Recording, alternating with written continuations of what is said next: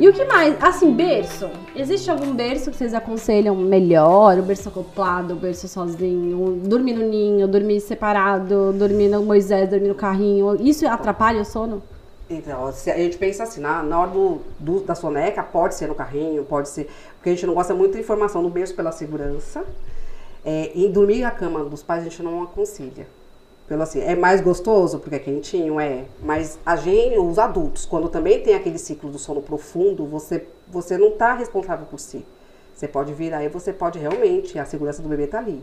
A mãe, não dorme tanto, mas você imagina uma mãe esgotada de uma semana, É. Então, gente, cama compartilhada é um assunto polêmico. O que eu, doutora Paty, recomendo. Quando você É, fizer a cama compartilhada, você fazer um ninho, pegar a almofada de amamentação e Isso. colocar a criança no meio, porque é isso que ela falou, né? Bate cansaço, você Você vira vira. em cima. Então tem um vídeo meu no YouTube falando sobre cama compartilhada, que é bem legal. É justamente isso, pra gente proporcionar essa segurança pros pequenos também, né? Então tem muito mãe, muito pai que tá acabado e fala assim, ai, Paty, eu tô aqui dormindo E e, ele, e- amamentar. ele dorme aqui em cima de mim. Não, né, gente? Porque a gente tem que dar segurança pra esses pequenos. Então, às vezes, ele, você tá tão cansado que você não aguenta mais segurar, esse pequeno cai, aí você vira do lado.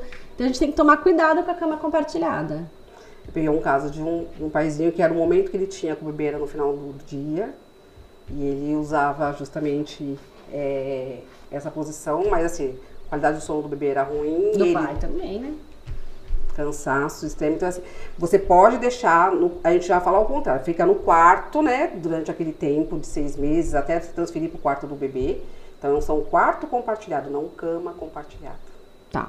E aí o que você falou, tem os bebês Tem que o são berço acoplado, né, que é bem legal. Mas, todo, mas o que você falou, às vezes não tem um berço para compartilhar, mas esse ninho que é uma barreira, você vai subir por, por cima do ninho, não vai, então você Uhum. vai acabar acordando essa barreira. Mas a gente fala ou o berço acoplado ou no próprio quarto. Tá. Isso que você falou do pai chegar, vou dar um exemplo que minha mãe sempre conta, né? Meu pai é cardiologista, na vida louca, né?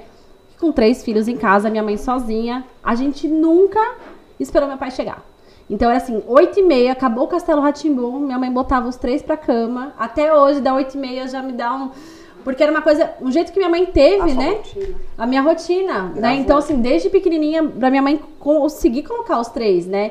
Então, assim, muitas vezes vem pai no consultório e fala, ai, doutora, mas eu chego tão tarde, é a hora que eu tenho com meu filho. Eu falo, então, eu sei, eu entendo que dá aquele É. aperto no coração, mas se a gente não fizer uma rotina com a criança, né, isso vai ter repercussões repercussão depois. lá na frente. Que a gente vai falar do aprendizado, que está ligado ao sono. Se você não tem esse sono reparador, que nem a criança, o bebê, por exemplo, que você já estava falando da estimulação.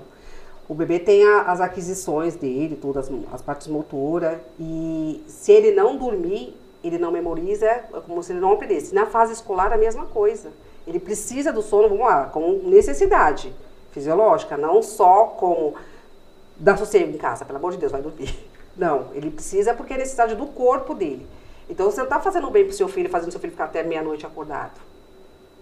Está pensando, está prejudicando a Sim. memória e o cérebro dele. Você quer. Entra o egoísmo aí, né? Porque você quer participar. Então, assim, tem muito pai que sai 7 horas da manhã, chega 11 horas da noite em casa e aí quer curtir o filho, né? Então, muitas então, vezes. participa do- da, da rotina do sono da noite. Os 10 minutos de qualidade que você tiver com o seu filho, que você fizer aquele vínculo, sem celular, sem gritar, sem- participa dessa rotina da noite para ajudar que você consiga chegar né, até 8 horas, vamos supor que não é todo dia, mas um Uhum. dia que você consiga ter esses 10, 15 minutos de vínculo com o seu filho, você não vai perder, ele não vai te chamar, porque ele não tá te vendo. Lógico. Não, é que eu falo, eu não tenho uma imagem do meu pai. Meu pai participou de tudo, né? Então, assim, competições de natação, bala, ele, Ele ia em tava em tudo. tudo. Ele tava em tudo, ele me ligava o dia inteiro, perguntava como foi na É. escola, como foi. Mas eu não tinha aquilo de ver meu pai todo dia à noite, Noite. né? Porque ele chegava super tarde. Mas eu não tenho. Então, assim, tem como se fazer presente de outros jeitos, né? Muitas formas. Muitas formas. Mas isso a gente vai. Cada família vai se adaptando. Tanto que a consultoria é uma coisa engessada. A gente entra na rotina da família e tenta se adaptar na melhor forma, vai dando as sugestões e a mãe vai te dando um retorno. Porque a consultoria é assim: você dá, você explica tudo isso no começo e ela vai te passando, ó, consegui, não consegui, você vai acompanhando. É um acompanhamento que pode ser de 10. Com 21 dias, o cérebro da criança já entende que entrou naquela rotina. Ele já memoriza. 21 dias depois que começou a rotina. Então a gente pode fazer de 10, 20 ou 30 dias. Imagina, com 21 dias você consegue mudar um hábito? Nossa. Nós também. Que legal. Se a gente fizer a caminhada todo dia, ele vai E- entender que a gente precisa dessa caminhada todo dia.